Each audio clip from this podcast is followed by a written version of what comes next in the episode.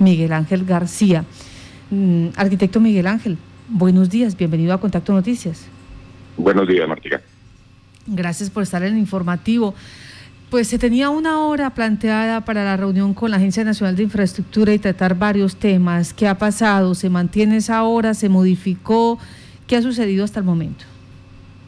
Bueno, pues esta reunión que llevamos buscando desde hace como cuatro o cinco meses prácticamente, eh, finalmente se logró una gestión a través de la de la de la diputada Blanca Lilia y de la senadora y la pactaron para hoy a las 8 de la mañana en el comando de la policía, pero pues no contaban con que hoy no hay luz en ese sector. Pues después de varios trámites nos informaron que se trasladó para las 11 de la mañana en el, en el auditorio de Unitrop. Pues esperamos que, que la gente de la ANI llegue finalmente y nos dé las respuestas que se vienen solicitando hace bastante tiempo. Sí, señor, o sea, 11 de la mañana en Unitrópico. En el auditorio de Unitrópico, sí. Ahora, el temario, eh, ¿qué, eh, o qué se espera de esta reunión?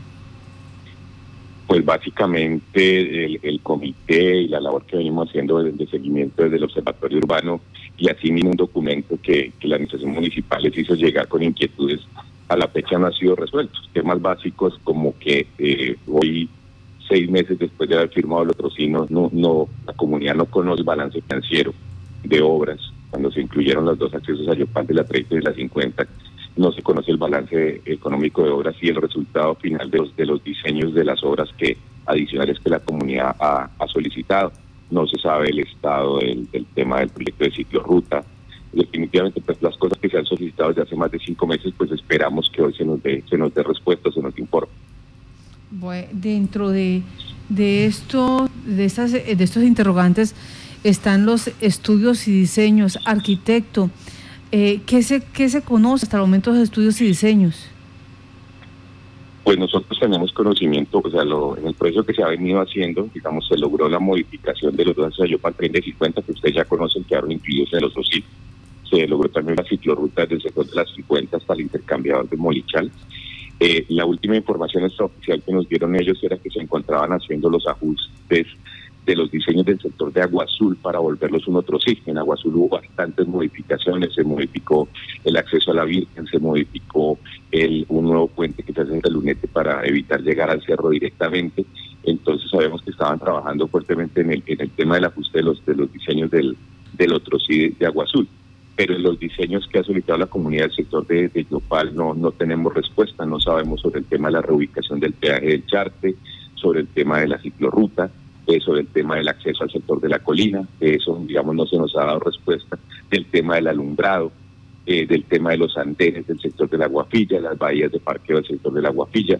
Esperamos pues que nos den respuesta de todas estas inquietudes que, en el tema de estudios y diseños se han manifestado y que incluso se pusieron en conocimiento en su momento de la Contraloría. Si no hay respuestas, eh, ¿qué va a pasar? Pues nosotros tenemos entendido que las comunidades ya tienen preparadas varias acciones populares sobre, sobre los temas puntuales de cada uno de los sectores, porque pues es una afectación grande y una lesión grande para las comunidades que no tengan sus diseños. Por ejemplo, en el caso del Charte, no se justifica que les diseñen un peaje en la mitad del pueblo, entre el colegio y, los barrios, y ni siquiera les vayan a hacer los andenes. Entonces, eh, esperamos pues que esto se haya quedado subsanado y sea la presentación que nos tengan el día de hoy de parte de la pues estaremos también pendientes sobre esa información. Arquitecto, muchas gracias por eh, darnos a conocer esta reunión que se va a llevar a cabo allí en, el, en la Universidad del Trópico Americano, en el auditorio, 11 de la mañana y que eh, pues con esto se espera realmente eh, se entreguen los estudios y diseños, se hable de, los diferentes temas y se lleguen a acuerdos para que no haya más afectación. Un tema que me están diciendo acá los transportadores es la socialización de los trabajos y de paso el plan de contingencia que no lo hacen, no lo han hecho. Y eh, me explica acá un ciudadano de Monterrey, me dice ahora, un, un ejercicio que se hace en tres horas, se convirtió para 8, para 10 y hasta para 12 horas. No, eso, eso es un martirio. Eso realmente, realmente el tema de la ejecución de la doble calzada ha sido una crisis total para los casanareños. Demorarse 10 horas de aquí a Villavicencio, pues es una total falta de planificación, una total falta de casi que experiencia en la ejecución de esas horas, pero pues básicamente como, como este proyecto prácticamente no tiene interventoría. Uno no conoce ni, ni, ni sabe a quién puede quejarse Entonces realmente sí ha, ha faltado un poco de presencia de los entes de control al respecto.